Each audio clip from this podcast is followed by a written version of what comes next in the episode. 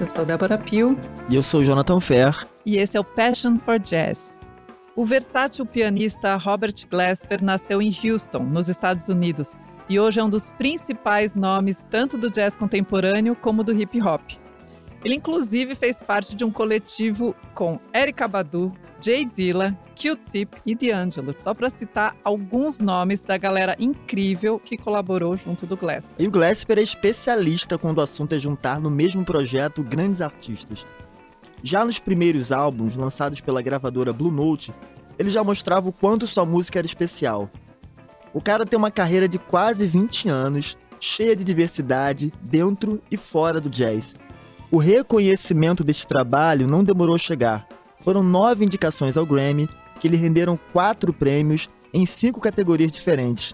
Eu, inclusive, estou muito animado com esse papo de hoje, pois sou um grande fã do Glasper e ainda posso tirar essa onda que tomei cerveja com ele e a banda e dei rolê pelas ruas da Lapa. Então hoje vai ser animado. Arrasou! Para conhecer melhor a obra do Glasper, a gente vai focar em quatro momentos diferentes da carreira dele, seguindo o pulso desse diálogo que ele cria tão bem entre o jazz e o hip hop.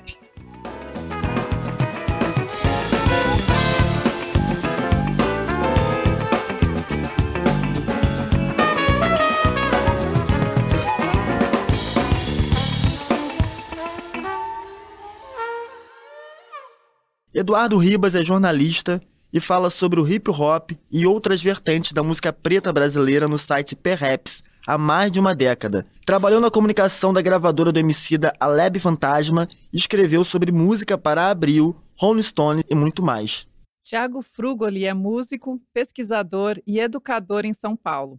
Apaixonado por jazz, hip hop e também música brasileira, ele foi um dos membros mais ativos da Casa Brasilis que reuniu uma boa turma da música aqui de São Paulo para produzir batidas e ideias no improviso, a partir de samples de vinil. Thiago lançou em 2019 o excelente álbum Casa, pelos selos YB Music aqui no Brasil e Fresh Selects na gringa. Ele vai dar uma palhinha desse disco pra gente no quadro Sobe Som. E ele vai dar uma demonstração muito prática de como um músico pode criar esse diálogo incrível entre o jazz e o hip hop. E você já sabe que pode se aprofundar ainda mais na música desse episódio com a playlist Passion for Jazz, no seu app favorito. Bom, então vamos abrir os trabalhos. A gente está aqui reunidos hoje para falar desse mestre, Robert Glasper. E acho que, bom, vocês dois trazem olhares e vivências bem peculiares, específicas em relação a ele, né? Então acho que antes, mais do que a gente ficar falando quem é o Glasper, acho que vocês poderiam traduzir isso para a gente, ajudar a explicar quem é esse ser, né? Quem é Robert Glasper? De repente, Thiago, se quiser começar? Na verdade, assim, talvez eu possa começar falando mais de um relato pessoal, assim. Eu acho que ao longo dos anos, faz tempo que eu trabalho com hip hop e faz tempo que eu estudo piano também. E então, eu acho que ao longo dos anos eu busquei formas diferentes de como juntar essas coisas, de como juntar algo que não necessariamente de forma tão natural, não tinha uma forma pronta, né, de como juntar essas coisas. Então, quando o Glasper aparece, ele aparece para mim como um cara que achou um caminho, assim, antes de eu ter achado como faria sentido. Lógico que eu já vinha, ah, tocava um piano nos beats, tal, ou de repente improvisava em cima de alguma coisa, juntava. Me parece assim um cara que fala, pô, esse cara achou um jeito de unir esses universos de uma maneira muito natural. Para mim, eu acho que tem a ver com o fato de você tem outros encontros prévios do, do, hip hop com o jazz, né? Mas eu acho que me parece que antes do Glasper tinha muito uma coisa do pessoal do hip hop samplear o jazz mas não necessariamente dos músicos de jazz irem tocar. Ou quando eles iam tocar, tinha uma coisa meio de. Tipo, você vê quando o Herbie Hancock vai fazer Rocket, ou quando. Enfim, outros vários músicos. Eles vão, tocam, mas tem uma coisa de claramente o cara tá saindo da zona de conforto dele pra ir tocar com músicos ali num gênero que ele não, não saca tão bem, ele tá experimentando algo diferente, né? A geração do Glasper, na verdade, a gente tá falando dele hoje, mas acho que a geração do Glasper é a primeira que você tem ali um pessoal que cresceu ouvindo hip hop, então tem aquilo internalizado como, vamos dizer, idioma nativo, musical, e aí vai tocar jazz e vai incorporar essas coisas de maneira mais natural. Para mim, isso é o que é especial em relação ao Robert Glasper e músicos da, da geração dele. Primeiro, eu concordo com tudo que o Thiago falou. Eu acho que o Glasper, ele é um. Primeiro de tudo, é um baita músico, né? É um, é um cara muito curioso. E eu acho que ser curioso, ser um baita músico e ter a cabeça aberta do jeito que ele tem, fez com que ele se apresentasse como uma pessoa que entende o tempo em que vive e mesmo estando alguns passos à frente de nós réis mortais. Então eu acho assim, essa visão que ele teve, né, de conseguir juntar duas paixões, o jazz e o hip hop, fizeram com que ele conseguisse é, abrir algumas portas, né? E assim como o Rump falou, né, ser um, ser um cara que consegue entender as duas linguagens e por isso juntar as duas de uma forma muito natural, muito orgânica e acabou fazendo com que vários outros músicos também seguissem essa linha ou enxergassem possibilidades dentro do rap. Eu, como ouvinte de rap desde sempre, eu sempre vi o, o, esse gênero musical como um gênero muito livre. Mas depois a gente vai vendo que não é bem assim, né? Existem aí algumas travas, né? O pessoal às vezes abraça demais, por exemplo, igual o Rupo falou, a questão do sample, ou alguma coisa mais tradicional em relação às batidas.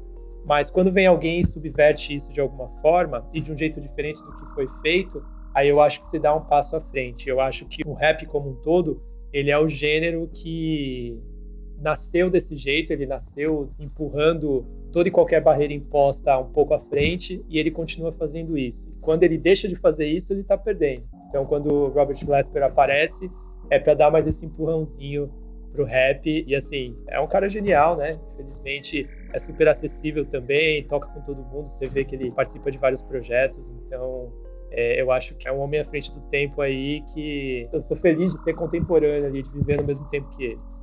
E é legal que o Glasper também, e eu como fã também de tudo que o Glasper fez, assim, que ele influenciou toda essa, essa geração aí que faz essa junção também, que como o Thiago falou, né, buscava um caminho, sabia muito bem que o caminho buscar. E também tem a coisa do New Soul também, que é muito presente. Esse R&B ali do meado do, dos anos 90, com Erika Badu, o Tip, enfim, que deu origem também ao Soul Queers, né, que é o coletivo e uma perguntinha aqui mais íntima. O Edu, é, você estava chamando o Thiago por um apelido, eu não entendi direito. Você podia explicar qual é?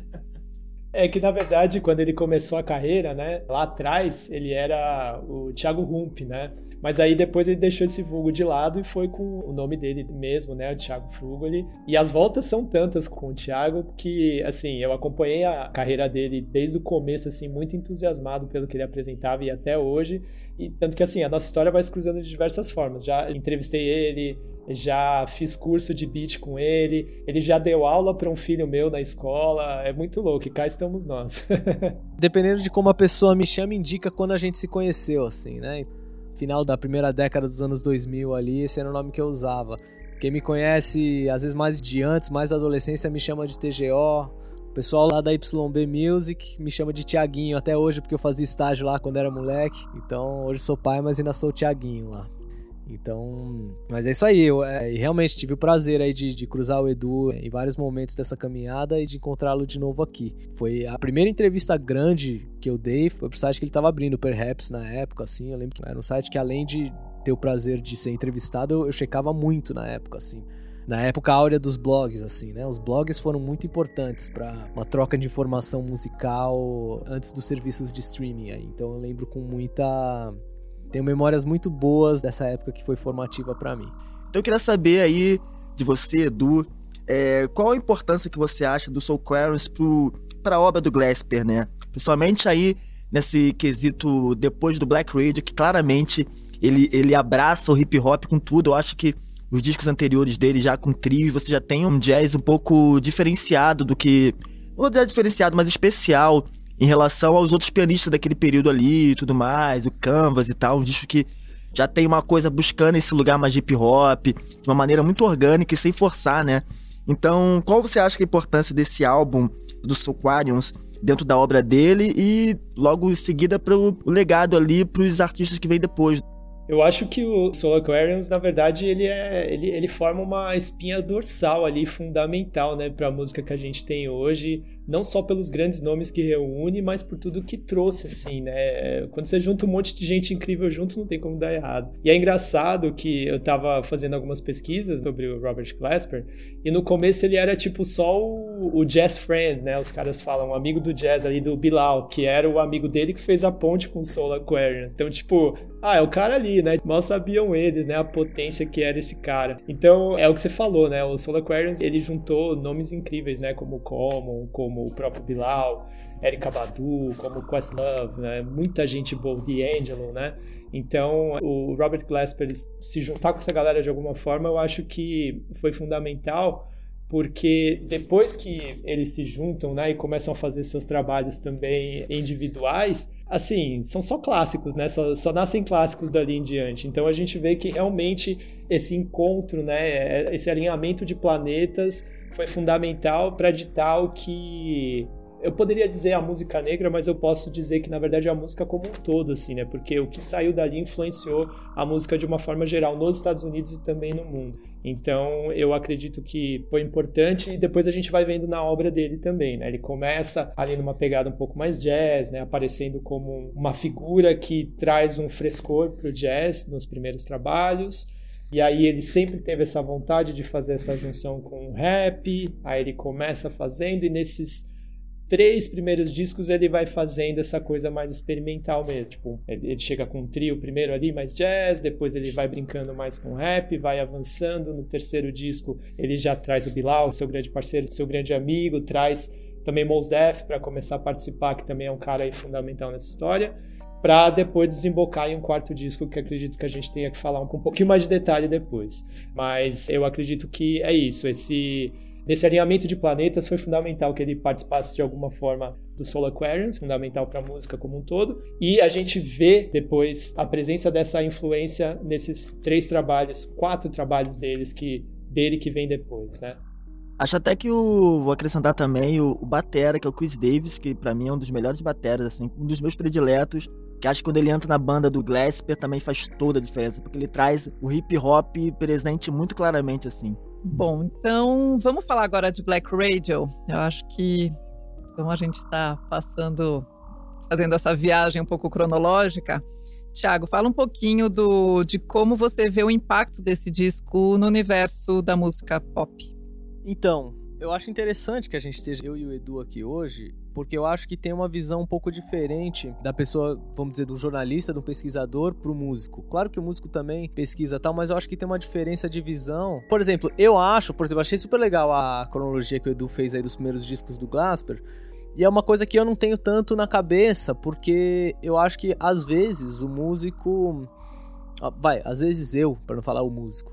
Eu tô ouvindo as coisas falando assim, o que que me interessa o que, que eu quero estudar, o que, que eu quero absorver para minha meu próprio jeito de tocar ou de produzir. Então você tá mais pegando ali o que te interessa e alguma coisa que te interessa menos você deixa, mais do que às vezes tirar um sentido da coisa como um todo, assim, né? Então, e acho que talvez por isso que eu tenha começado também falando de como o Gasper me impactou, que acho que é algo que eu talvez consiga entender melhor do que o, do que o impacto geral. Mas eu sinto do Black Radio, eu sinto que é um eu sinto que me parece que fecha um ciclo ali, que abre na época do trabalho com o Bilal. Eu acho que tem alguns para mim, assim, ainda voltando no Soul acho que tem alguns discos centrais, tipo o disco do D'Angelo, o Mamas Gun da Erika Badu, os dois discos do Common, e outros álbuns que parece que orbitam esse universo, as coisas do The Roots, o Slam Village e tal. Sempre tem alguma coisa, mas não é um álbum ali central no Soul Aquarians. E me parece que o do, o do Bilal tá um pouco nesse lugar. E é, me parece que é o, é o disco que mais traz influências do jazz ali. E dessa época, tem umas demos. Bom, existe a internet, quem procura acha. Tem umas demos aí do, de beats do Dilla com o Bilal e o, e o Glasper, tipo, tocando em cima. Acho que tem coisa com o Bilal gravada. Então eu acho que, enfim, todos esses caras do Soul estavam ouvindo muito as produções do Dilla pro Slam Village nessa época. Eu acho que Fantastic Volume 1, que sai antes do Soul influencia muito essas coisas que saem ali por volta dos anos 2000. Então, me parece que quando chega no Black Radio, me parece que fecha um ciclo do Glasper realmente processando essa sonoridade do Soul Aquarians através da forma dele de tocar, assim, é... me parece um disco que tem muito do Soul Aquarians, tem muito do Dilla, na verdade, só que tocado em trio né? É, tocado em trio. Então, e aí tem muito, sei lá, do Herbie Hancock, de, de outros caras que ele ouviu. Mas eu acho um disco muito forte. Assim. É, acho que foi o disco dele que eu mais que eu mais ouvi, que eu mais, tipo, peguei algumas coisas ali pra. A faixa que tem o Music Soul Child, que começa com. Que eu lembro que eu falei, quando eu falei, nossa, não, peraí, isso aí eu preciso tirar, preciso entender, tipo, o que, que aconteceu aí. E a faixa da Badu, né? Que eu acho uma coisa maravilhosa, assim. É, me interessa muito uma música que funciona por si só, mas que ela carrega toda uma história também, assim, né? Porque você tem ali enfim, você tem ali a Afro Blue com uma letra Badu cantando. Só que, vamos dizer, pra uma, de repente, pra uma, pra uma pessoa mais nova que tá ouvindo isso, eu quando eu vi ali falei, puta, isso aqui é referência na hora. Mas de repente, pra uma pessoa mais nova que tá ouvindo, depois que ela vai sacar que, ah, então peraí, isso aqui é um tema que Coltrane gravou e que o treino tocava em show. E é um tema, na verdade, do Mongo Santa Maria, né? Então é tem uma coisa processando uma coisa que já foi processada, assim, me remete fazendo um paralelo, assim, eu lembro quando eu vi o Rapa, sei lá, ou sei lá, vai, quando eu era moleque eu via o Rapa, Chico Sainz e só depois de adulto eu fui perceber o quanto eu tava ouvindo ali Gilberto Gil, Jades Macalé, o quanto eu tava ouvindo essas coisas sem ser os meus pais me mostrando. Tipo, tava eu mesmo buscando e encontrando aquelas coisas, né? Então, para mim, essa faixa em especial, assim, é a maneira que, pô, é uma, é faixa ali de, vamos dizer, R&B New Soul, nessa onda, muito bem resolvida, mas tudo que ela carrega no sentido de apontar para trás também, né? É, então, eu, eu acho muito legal isso, como o trabalho funciona por si só, mas como você você tem piada, vamos dizer, você tem piadas internas do trabalho para entender conforme você vai se você vai ouvir Soul Aquarius, se você vai ouvir Slam Village, se você vai ouvir o Herbie Hancock. É... Então eu acho que é um trabalho muito bem resolvido e que carrega uma história com ele também, assim, ele abre portas pro ouvinte mais novo, assim, para sacar outras coisas importantes também. Legal, e legal você citar o Dilla, porque o Dilla é claramente a referência de todo mundo ali, né? Ele já trazia essa referência do jazz muito presente nos beats dele. Inclusive, eu conheci o Robert Glasper e o Jay Dilla na mesma época, né? Então, acho que uma coisa meio que ajudou a outra, assim. Eu percebi claramente essa influência num do outro. Acho que o Dilla influenciou muito o Glasper, inclusive. Ele claramente ali faz várias homenagens ao Glasper, Dilla Day, etc. Enfim, tem músicas em homenagem ao, ao, ao também. Já veste camisa Jay Dilla Change My Life, enfim. Umas coisas assim. E o Black Radio tem essa questão revolucionária, né, do hip hop, do jazz, mas os, a galera mais antiga do jazz não flerta muito, não gosta muito, né? Teve uma declaração, inclusive, do Branford Marsalis, né, que a família Marsalis é uma das grandes famílias do jazz, né? O pai, os filhos, etc. E o Branford falou do Gillespie e do Kamasi Washington, fazer uma declaração dizendo que não era jazz, que o som que eles faziam era outra coisa que não jazz. O Robert Gillespie fez até uma declaração, nossa, é horrível quando nossos heróis não é, não validam a nossa música como algo que está revolucionando, né? Porque o Miles Davis, ele também foi criticado na época, quando lançou o Beat Brown também, de falar, nossa, o cara não tá fazendo mais jazz. Então eu queria entender, até dentro desse percurso do Thiago falou, é, que essa posição até um pouco mais crítica de trazer o hip hop, que é a música da rua, com jazz que foi da rua e depois teve uma coisa meio elitizada. E aí a, a, impressão que eu tenho é que o Glasper, trazendo o hip hop junto, ele sincretiza isso de volta de novo pra rua. E aí você vê, né, os caras dos shows dele com Moné, ele mesmo, uma coisa mais urbana. Então eu queria saber o que você acha dentro dessa proposta dele, se isso seria de repente uma reivindicação dessa história da música negra americana dentro da música pop, um pouco dentro dessa questão, mas buscando outros legados, né, outras respostas para esse disco aí, para além da própria música. Do Edu? É, bom, foi legal isso que você falou, porque eu acho que é um aspecto fundamental na obra do Glasper. Porque, por exemplo, quando você fala, né, que ele toca de um jeito mais despojado ali, né? Em algumas entrevistas dele ele fala que ele logo de cara assim, ele foi contra esses padrões impostos pelo jazz, né, de chegar ali bem trajado, que era uma coisa mais das antigas, né, de que o jazz precisa se apresentar de tal forma, o jazzista se porta de uma tal forma.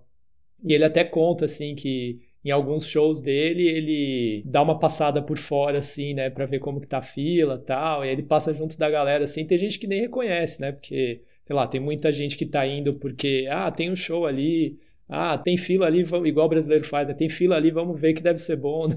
Mas ele, ele passa assim, e às vezes acaba até passando batido, porque ele tá lá de boa, do jeito que ele é mesmo, e é um jeito também dele subverter essa ordem, né? E a chegada dele fazendo essa fusão, sendo o músico que ele é, tendo a habilidade, a qualidade que ele tem, é claro que ele vai subverter e ele vai de alguma forma deixar os músicos é, clássicos ali, né? De alguma forma preocupados porque o hip hop ele o rap né ele, ele demorou um tempo a ser aceito né se a gente for pensar no começo e até há pouco tempo tinha gente que nem considerava música, né? Tem muito um preconceito ali, né, da, da mescla que o rap faz por utilizar samples e acham que é uma é uma arte menor, né? Como se fosse fácil fazer essas junções todas, né? E a gente só cita grandes nomes aqui, por exemplo, falar de Jay Dilla é uma coisa assim que, que exige um capítulo à parte, porque realmente ele influenciou o Glasper. O Glasper até fala numa entrevista que quando ele conheceu o Jay Dilla, o Dilla deu a mão para ele, e ele antes de dar a mão para o Jay Dilla, ele falou: "Oi, tem uma música tal lá que você fez um sample, como que você fez essa música? Tipo, já é aquele papo cabeça de música, ele não quis nem dar um salve primeiro, ele falou, me conta como você fez aquilo. E aí o Dilla, né, o Dilla era um cara mais fechado assim, mas super boa praça, ele falou, claro, ó, é, foi esse disco aqui, eu fiz assim, assim, assado, e aí já nasceu uma, uma, uma, uma afinidade ali, né, mas eu acho que foi fundamental essa junção que o Glasper fez, por quê? Porque o jazz, ele com certeza, ele foi se elitizando de uma certa forma, né, de um, desde sua criação até esse momento em que ele retoma, né, é, ele acaba ficando mais branco também, né, porque ele vai para lugares de mais difícil acesso para um público é, com menos poder aquisitivo, que geralmente é a galera preta, e ele juntando o hip hop com o jazz, ele tira esse classismo do jazz e ele traz esse elemento rua que é o hip hop, que é o que está na boca da molecada, né. Então, por serem duas coisas que conversam diretamente com o coração dele ali,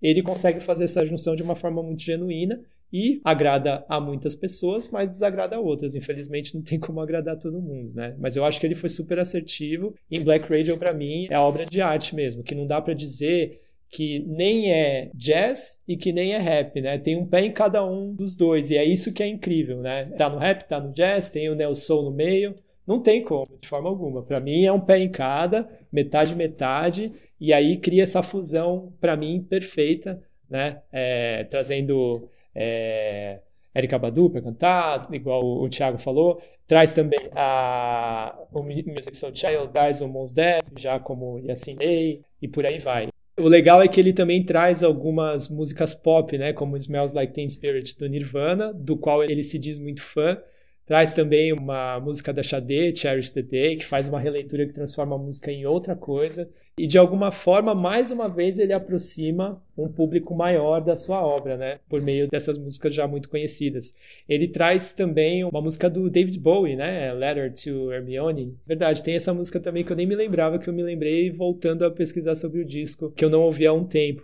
Então, assim, o Glasper ele consegue de várias formas trazer o jazz para um público maior e dessa forma genuína, né, fazendo essa junção com o hip hop, mas também com uma linguagem muito atual, é uma linguagem preta, né, uma linguagem de rua, como o Jonathan falou, de uma forma muito assertiva, tanto que o disco foi para o topo da parada da Billboard na categoria de R&B, porque a indústria, né, ela precisa colocar as músicas em alguma caixinha. Isso deve ter dado um nó na cabeça da galera, onde a gente vai colocar esse disco. Mas colocaram na caixinha de R&B e felizmente foi pro topo da parada. Então é um disco que eu acredito assim que além de muito disruptivo, ele conseguiu ter certo sucesso junto a público e crítica. Então, assim, nota 10.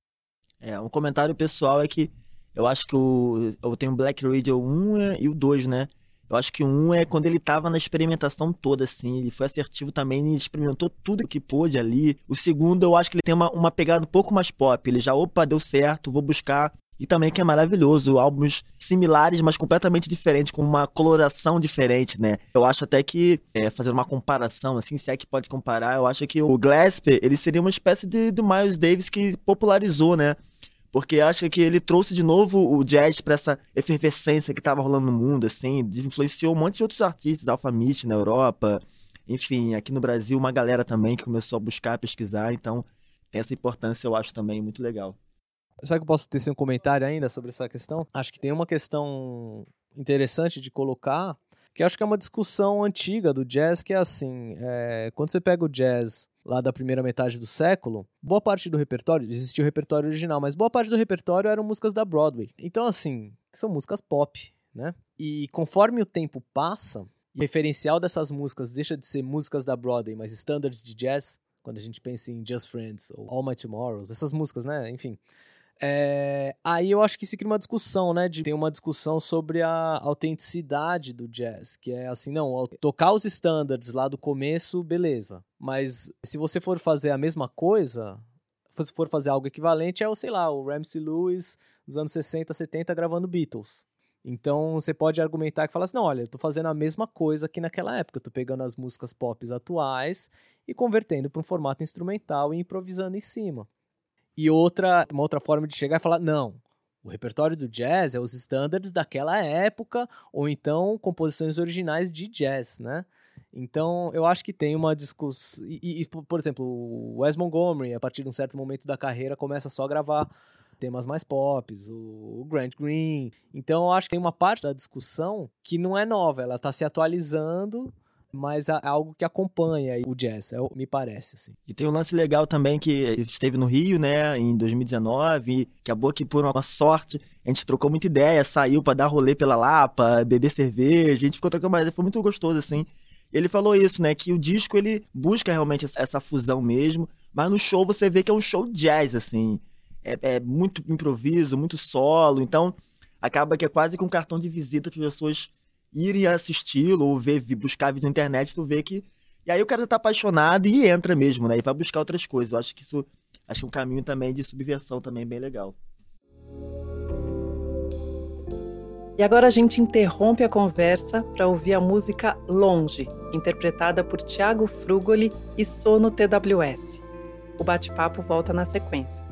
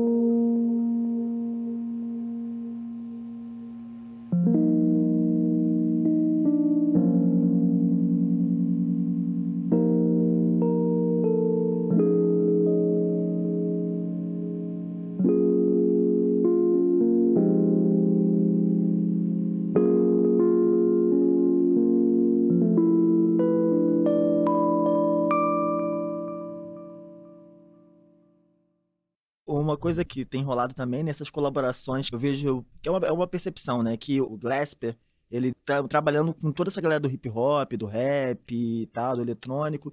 E agora tem uma coisa, ele tá buscando um pouquinho mais a galera do jazz, contemporâneo também, como Terrence Martin, o Kamasi Washington, que é maravilhoso. Até contei uma história pra Débora agora há pouco, que em 2019 eu abri o show do Kamasi Washington lá no Rio, né? Que foi, foi incrível também, foi uma troca com ele maravilhosa.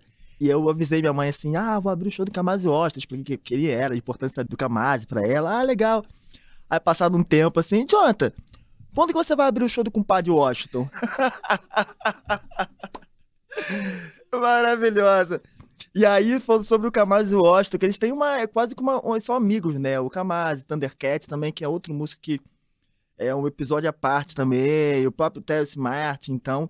E o Terence chamou o, tanto o Kamasi quanto o Glasper pro disco do, do Kendrick Lamar, né? Que é outro disco que, assim, muda muita coisa aí para a geração nova do hip hop. Então eu queria saber de vocês aí como esse dentro desse contexto das experimentações da galera do jazz, esse reposicionamento político do hip hop no mainstream, né? Como é que isso atinge o jazz também? Acaba trazendo isso junto, porque o Robert Glasper abraça o hip hop e o Kendrick abraça o jazz. Então você tem uma outra fusão que, To Pine para Butterfly, esse disco, ele traz outra percepção, que é do hip hop olhando para o jazz, no contrário do que o Glasper faz, né? Então, como é que vocês acham que esse álbum reverbera tanto no mainstream aí, essa pergunta também eu acho que cabe muito o Edu, que também está trabalhando esse processo com as plataformas, como isso esse reposiciona o hip hop e o jazz de forma consequente, né?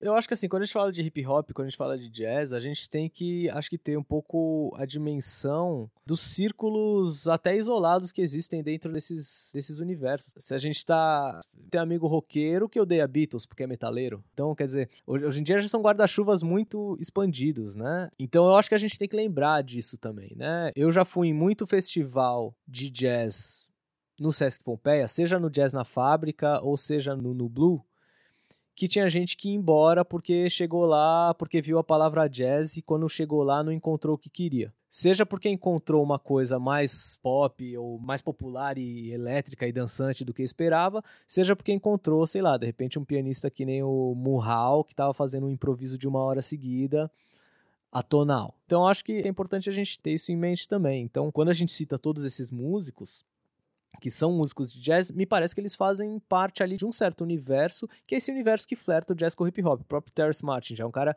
que tá na, nas produções de hip hop né, há mais de uma década. O Thundercat é um cara que aparece é, junto com o Flying Lotus. O Kamasi Washington também é lançado pela Brain Feeder. Tem, então é um jazz de Los Angeles muito ligado ao hip hop, né? Então, e de repente, sei lá, de repente para alguém que tá num conservatório de jazz não tô falando que necessariamente é isso, mas pode ser que esses nomes não queiram dizer muita coisa. Não tô falando que necessariamente eles odeiam. Com certeza, tipo, se eu conhecer um baixista que não sacou quem é Thundercat, fala, mano, você tem que ver o que é o Thundercat. Né? E a maioria deles está sacando. Mas eu acho que existem. Tem um pessoal que está tocando swing até hoje, ou que está tocando bebop, e que às vezes essa experimentação com hip hop não diz tanto, ou diz como uma possibilidade legal aí de chegar numa galera diferente, mas não ressoa tanto. Então eu acho que é importante a gente ter em mente todas essas nuances também. Dito isso, eu acho o Pimp a Butterfly um disco incrível. Devo dizer que eu sou meio lento, assim, então eu fui ouvir o Pimp a Butterfly Butterfly alguns anos depois que ele tinha saído, porque a Grace, minha amiga, me convenceu. Tipo, que ela disse, não, mas você não ouve o Kendrick? Não, o Kendrick você tem que ouvir. Meu. Falei, pô, mas aquele do uh, Bitch Don't Kill My Vibe lá eu já entendi, meu. Ela falou, não, não é isso, meu. Não, é outra coisa. E aí eu fui ouvir, realmente, era um bagulho que eu não tava ligado. Mas eu acho esse disco incrível. Acho um álbum que consegue dialogar com o hip hop de Los Angeles. E assim, não é só o hip hop, mas eu acho que ele consegue dialogar com a música do Dr. Dre, com o George Clinton, que o Dr. Dre ampliava, com os beatmakers atuais de Los Angeles, tipo Flying Lotus, e com uma escola, vamos dizer, de incorporar instrumentação ao vivo no hip hop, que no meu registro tem a ver com o Outcast. Então ele consegue trazer uma coisa que o Outcast já fazia de ter um hip hop que era mais eletrônico, um jeito de juntar batidas eletrônicas com instrumentação ao vivo que não tinha a ver com o que Nova York estava fazendo. Então, para mim é um disco que consegue fazer uma homenagem a todas essas escolas e apresentar algo totalmente novo a partir disso, assim. É até difícil complementar, né? Depois que o Rump trouxe vários elementos interessantes. Quando ele falou do Dr. Dre, foi legal que uma das curiosidades, né, do Glasper ter trabalhado nesse disco, no To Pimp a Butterfly, é que quem fez a ponte para ele chegar no Kendrick foi o Terrence Martin, que estava trabalhando junto com o Dr. Dre no estúdio do Dre. E aí o Kendrick estava lá, e aí o Glasper pediu pro Terrence Martin, que era amigo dele, e falou: Ô, tava ouvindo esse mano aí, esse tal de Kendrick Lamar, e quero chegar nele aí, quero trabalhar junto. Aí foi feita a ponte, o que mostra também o como é um cara de cabeça aberta, como é um cara que não tem esse ego assim de falar, não, o moleque tem que vir atrás de mim, tá ligado? Tipo, ele viu, ele viu, ele sentiu interesse ali de fazer um trabalho junto, foi atrás e no fim das contas ele fez. Foram oito ou foram nove músicas que ele participou do disco. E, então, assim, você vê a influência dele, né? Num disco que, assim, é, o Jonathan tinha falado dessa parte política, ele traz letras fortíssimas, né? O Kendrick, ele agitou o mundo do rap, né? Quando ele chegou com esse disco, ele acabou impactando muita gente. Teve o lance lá do Bitch Don't Kill My Vibe, que acabou sendo é, teve uma versão, acho que da Lady Gaga, se eu não me engano, acho que foi ela que fez uma versão que acabou também transformando a coisa numa outra proporção. Ela estava muito em alta na época, e aí colocando a mão nisso também acabou levando para um outro público. Mas o disco, ele é isso, ele é muita coisa ao mesmo tempo. Ele tem essa agressividade nas letras, mas ele tem uma suavidade nos instrumentais, tem uma, uma melancolia ali que você pega também, né? Que você, você sente uma agonia que o Kendrick traz, né, na mensagem que ele está tentando passar. E com certeza é um disco que entrou para a história, com certeza. Ele sempre vai ser citado por essa fusão que ele faz. Né? E num cenário maior, né? Em um momento em que o rap estava ficando um pouco mais homogêneo ali, né? Talvez querendo um frescor, querendo alguma coisa nova. E aí, quando o Glasper se junta ao Kendrick para lançar essa pedrada aí, é, naturalmente abala o rap como um todo, provocando o gênero inteiro a reagir àquilo, de certa forma, seja como influência para suas músicas, ou seja como elevar a barra, né? Elevar o padrão e falar: opa, peraí, agora não dá para colocar qualquer coisa na rua. Esse álbum, até agora, eu acho difícil, assim, não encontrei nenhum álbum que tenha batido esse álbum em termos de relevância e dessa fusão toda quanto esse disco do Kendrick. Inclusive, ele continua sendo um dos raps mais relevantes da nova, nova geração aí, segundo as revistas e tudo mais. Mas a gente pode seguir agora falando um pouco desse momento mais atual do Glasper, né? Esses projetos dele, né? O R Now e o Dinner Party. Esse R Now é muito, muito legal. Não sei se todo mundo sabe que vem da frase da Nina Simone, né? Que significa refletir e responder o agora. Eu acho que é muito atravessa a nossa conversa inteira, né? É, essa provocação que o Edu estava falando, né? Às vezes é, é, algo que provoca uma reação. Você não precisa concordar ou não, mas provoca uma reação. Algum movimento está sendo feito, né? E eu acho que a gente está falando disso, né? dessa potência de expandir e dialogar. E aí, nesse sentido, entre os vários projetos do, do recentes, é, quais são os preferidos de vocês agora? Pô, não, não, sei se eu tenho um preferido assim de cara para falar, mas eu acho que o que me parece dos projetos do Glasper recentes, tanto esses quanto as coisas que ele fez com o Kyrie Riggins, com o Common, é, me parece que é louco, né? Hoje, quando sai um projeto do Glasper, parece que eu já sei mais o que esperar. Me parece que ele já tem um. É, não, não tô falando que ele tá se repetindo, de maneira nenhuma. Mas me parece que já criou um terreno ali. Já tem um terreno para ele. Quando a gente olha o começo da discografia ali, os primeiros álbuns de trio. E aí pro Black Radio, aí parece que está desbravando, tipo, desmatando um lugar ali, assim. E me parece que hoje, quando ele participa do trabalho de alguém, ou nesses projetos novos com formações diferentes aí, tem um, existe um lugar já mais estabelecido, assim, é, já existe o lugar dele, parece, assim, que tem um lugar musical já preparado para ele, assim. É a impressão que me dá desses projetos mais recentes.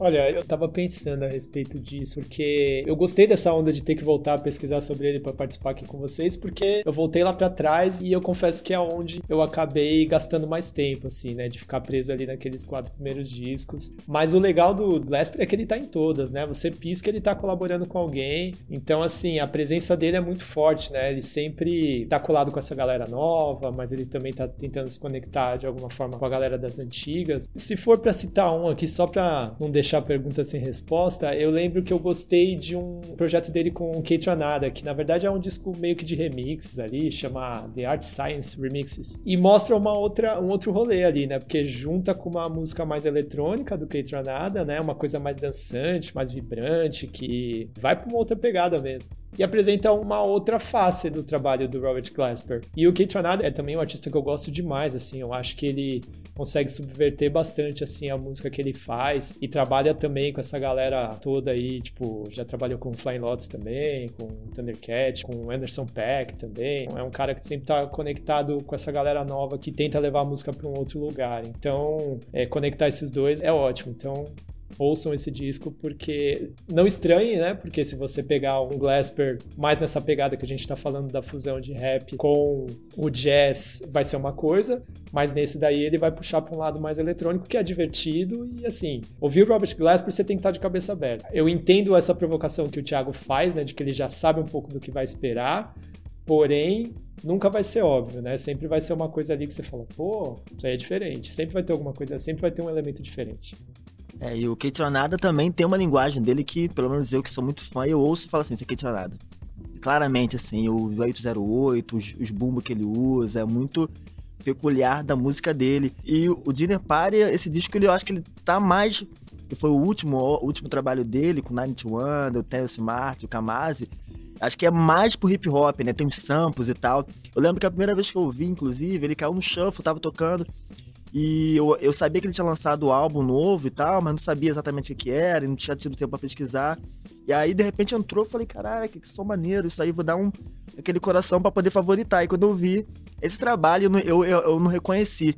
Então eu acho que eu, eu, eu tenho uma opinião um pouco diferente do Thiago, que eu acho que ele tá no momento de buscar uma coisa completamente nova, assim. O, o Fuck o Feelings, eu acho que já é um disco que que troca totalmente o, a fusão. Ele brinca, tem umas faixas que você não entende muito bem o que tá fazendo. Participação do Herb Renko, que tu não sabe se ele tá tocando, se é o Herb. Enfim, umas coisas nesse sentido que estão. E ele já prometeu o Black Radio 3, né?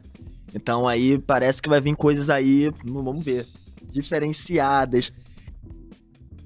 É, só queria fazer um comentário em cima do que o Jonathan falou, que esse dinner party aí é sacanagem, né? Os caras juntaram só faixa preta, não tem condição, né? E os caras todos super inventivos, né? Super em alta também, com produções sendo lançadas e sendo super aclamadas, né? Eu sou fã de todos eles. Pô, Night Wonder é um cara fundamental pro rap. É, o Kamasi Washington é um cara aí que também foi reconhecido aí como uma figura que repaginou o jazz, né? A sua forma. Tive, tive a felicidade de ver todos eles ao vivo também e nesses projetos do Sesc, né, que o Thiago trouxe. Eu também queria levantar a bola do Thiago aí, que lá no passado, não sei nem se ele lembra, tinha um projeto que acontecia na Rua Augusta, numa casa que eu nem vou lembrar mais o nome, que mudou tantas vezes, que era um projeto que juntava jazz com rap, né, que chamavam MC e deixava uma banda tocando. Jazz It Up, exatamente, era muito legal. Nossa, mas isso faz tempo, cara. Por muito tempo. É, então, era começo de carreira que você participou, né? Eu lembro de ser molecão. Sim, eu toquei lá com o Maurício Takara, trio Esmeril. Era Estúdio SP? Ainda chamava Estúdio SP, né? Depois mudou para Beco, né? Verdade. Então, assim, é pra gente ver, né, como de certa forma esses trabalhos influenciam e vão além de fronteiras, né? De fronteiras de país, o que quer que seja. E aí, de alguma forma, chega aqui pra gente.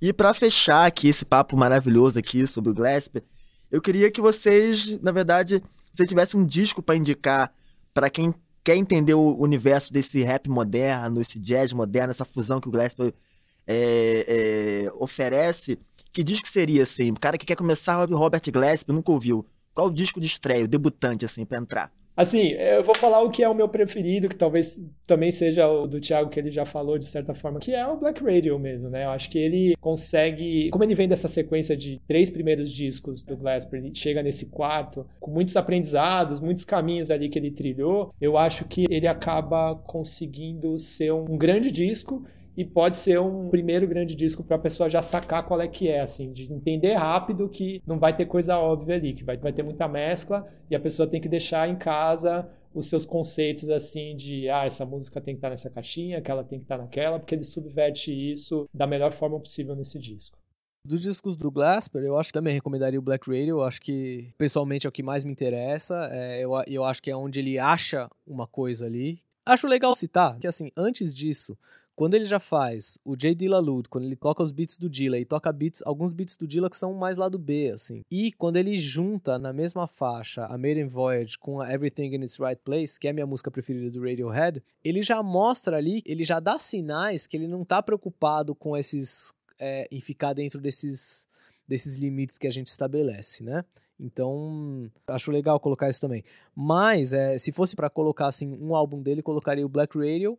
Mas acho legal o To Pimp a Butterfly também para entender o Glasper como acompanhante. O Glasper trabalhando numa produção. E o Black Radio também tem a coisa de ser assim um time de produção com muitos artistas, né? Então, para entender a situação contrária do Kendrick ali e ter o Glasper não no disco inteiro, mas em várias das faixas. E porque eu acho que também é uma coisa importante na carreira dele depois, esses álbuns que ele participa na equipe de produção, até as coisas com o Common depois. Então eu citaria esses dois álbuns. Tiago, você leu meus pensamentos. Eu vou devolver uma pergunta nesse movimento de expandir o universo que o Glasper orbita, né? Porque é um universo muito rico, né? A gente acho que falou disso, essas camadas que você vai descobrindo e tal. Então, nesse sentido, vocês poderiam indicar um disco que traduza esse jazz rap moderno, mas que não seja do Glasper, pode ser desse universo expandido, de outros artistas. Então, depois dessa introdução ou essa primeira experiência com o Glasper, qual seria um segundo disco desse universo além dele? Eu tenho na cabeça, se o Edu, Edu tá com o cara que quer pensar um minutinho. Para mim, é uma coisa que até precede o Glasper, que é o álbum do Matthew Ship com o Antipop Consortium. Porque para mim, esses dois artistas, o Antipop Consortium, quando você vai ver um show do Antipop, ou quando ia ver, eu acho que o grupo terminou, ele não é o que você espera de um show de hip hop. E quando você vai ver o Matthew Ship, que eu já vi mais de uma vez, na moral, é o show que metade da, metade da plateia levanta porque não encontrou o que esperava. Eu acho um dos pianistas assim preferidos meus dos que estão em atividade hoje.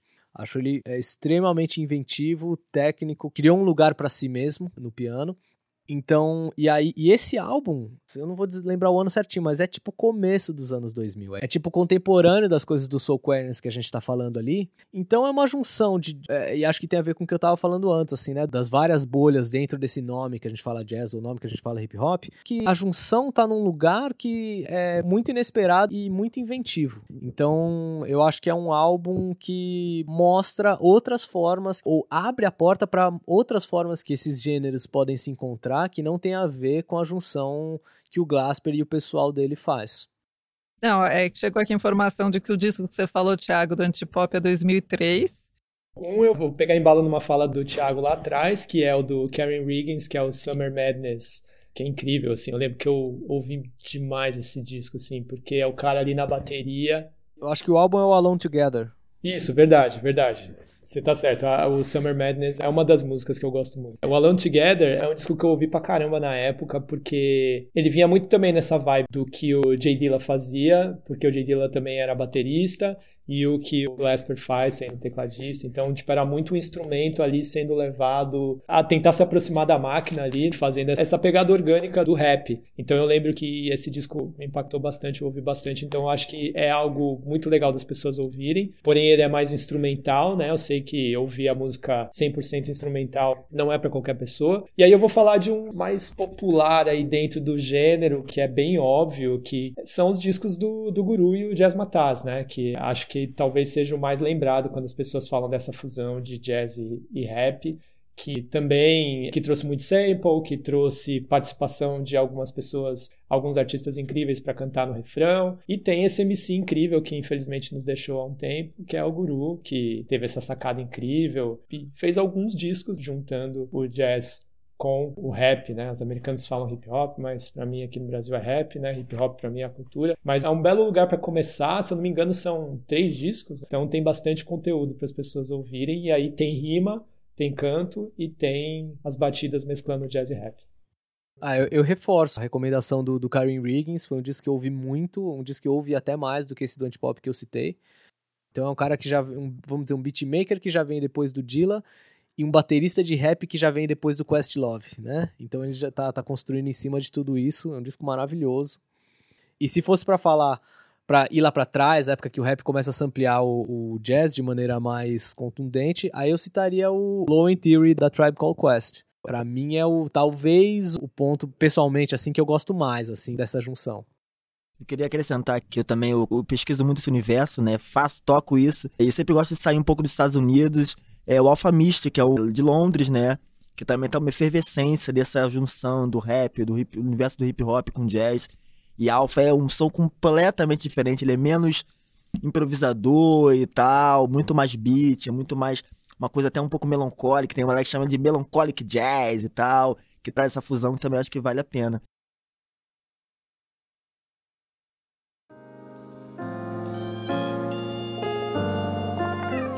Carlos Calado vai contar agora a história de um pioneiro na fusão do jazz com o rap.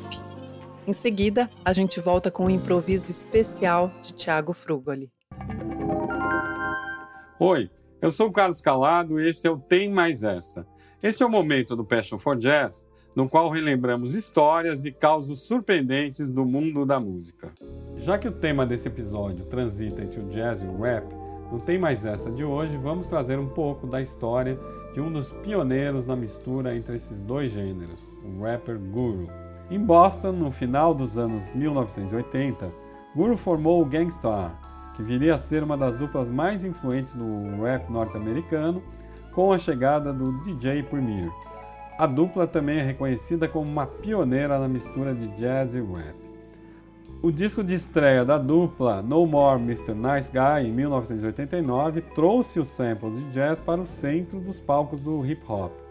Em 1990, a faixa Just Thing, produzida para a trilha sonora do filme Mo Better Blues, exibido no Brasil como Mais e Melhores Blues, de Spike Lee, se tornou um marco dessa mistura.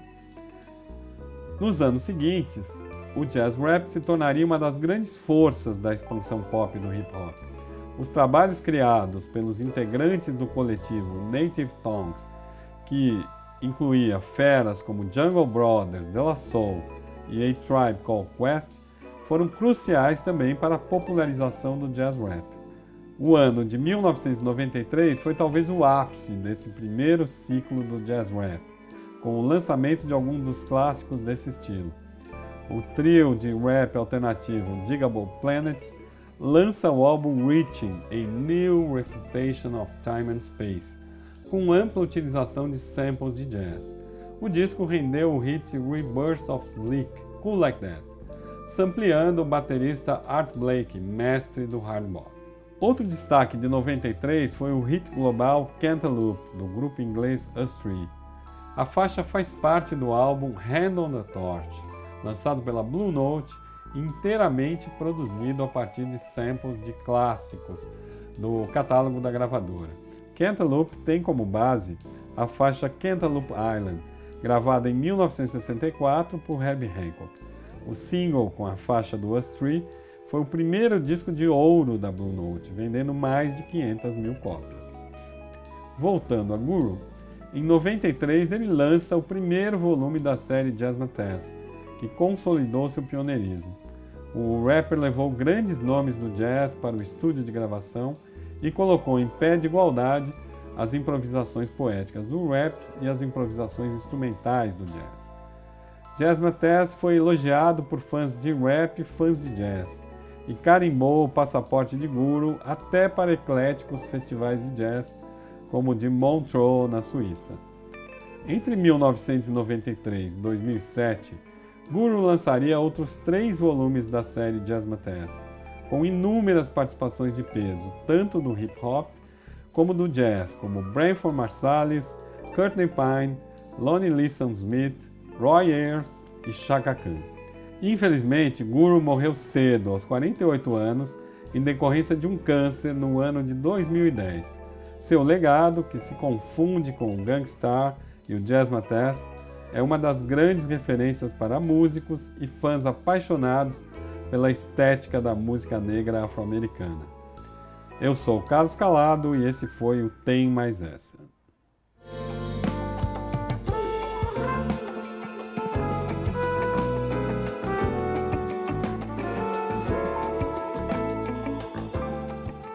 Tá faltando música nesse podcast? Ah, a gente vai consertar isso agora, com duas na sequência.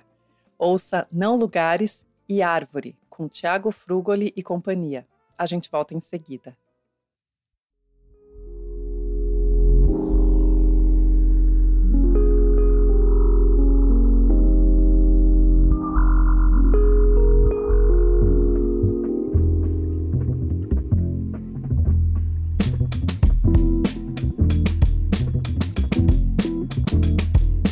Now it's time for us to get to the business. You know what this is a strong mind that's relentless, huh? Making the most of what I do when I'm on one. Indeed, it's the return of the prodigal son. Y'all need to make room, stop consuming the bullshit. Behaving like MCs deserve a pulpit when they need to be whipped and stripped and sat still. Sit back and witness something that's ill for real. Let the saga unfold, let my story be told. Not a young nigga, but I'm not entirely old. Been broke the mold. Plus, I'm worth my weight in gold. Your heart's bold, but truly your flow remains cold. I know some of y'all pray for my downfall with jaws. I battle through and spit shit that batters you. I came through to simply shake the world up. You know the time, baby. It's time to turn up. Springfield to MV to Brazil, bringing hip hop appeal to the jazz that's real. Boom bap from a jazzy point of attack. Yo, Tiago, Roddy, and Grap got your back. From Springfield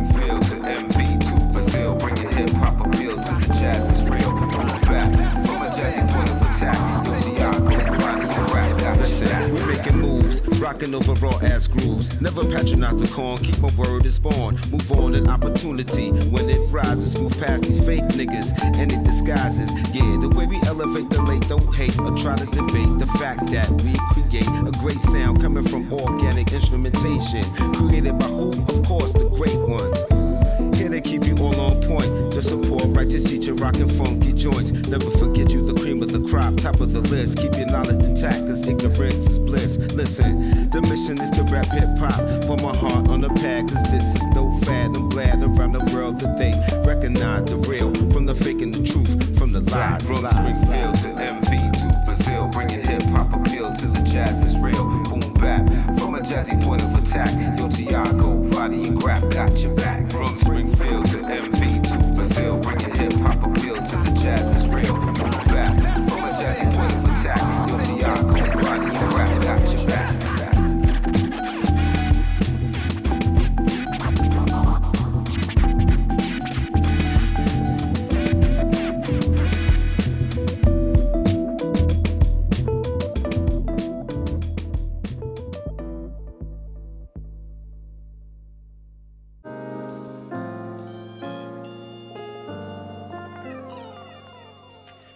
Essa foi mais uma conversa apaixonada por jazz aqui no Passion for Jazz. Além desse podcast, temos muito mais conteúdo nas nossas redes sociais. Lá compartilhamos dicas do que ouvir, ler e assistir.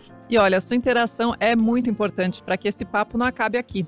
Além de seguir a gente na sua plataforma preferida de podcasts, assina também o nosso canal lá no YouTube. Tem conteúdo extra e muita coisa incrível desse episódio em vídeo. Muito obrigado ao Eduardo Ribas, ao Thiago Frugoli, por nos ajudarem a desvendar essa linguagem deste grande artista que é o Robert Glasper. E, enfim, muito obrigado, Edu, obrigado, Thiago. Papo maravilhoso. Eu que agradeço. Muito bom encontrar aí pra falar de música. Não é para trocar, para ampliar essas, esses diálogos, né? Abrir as fronteiras.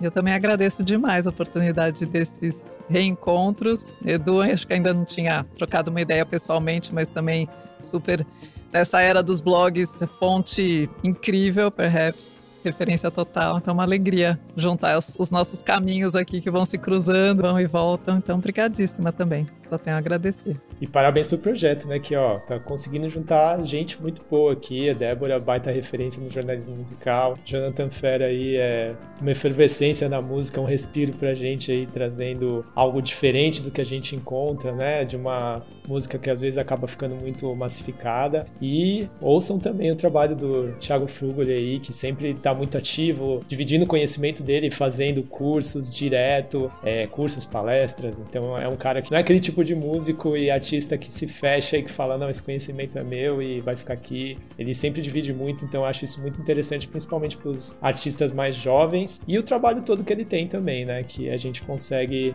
encontrar e ouvir e que abre também muito a cabeça quando a gente percebe que não é mais do mesmo. Então eu tô muito feliz de estar aqui com vocês. Pô, obrigado, gente. Obrigado aí, Edu, pelas palavras. Vocês já falaram, não tem mais nada que acrescentar, mas é um prazer enorme aí estar com gente que faz música, que gosta de música de verdade.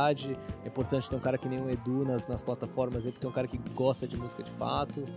É isso aí, só agradeço mesmo a oportunidade.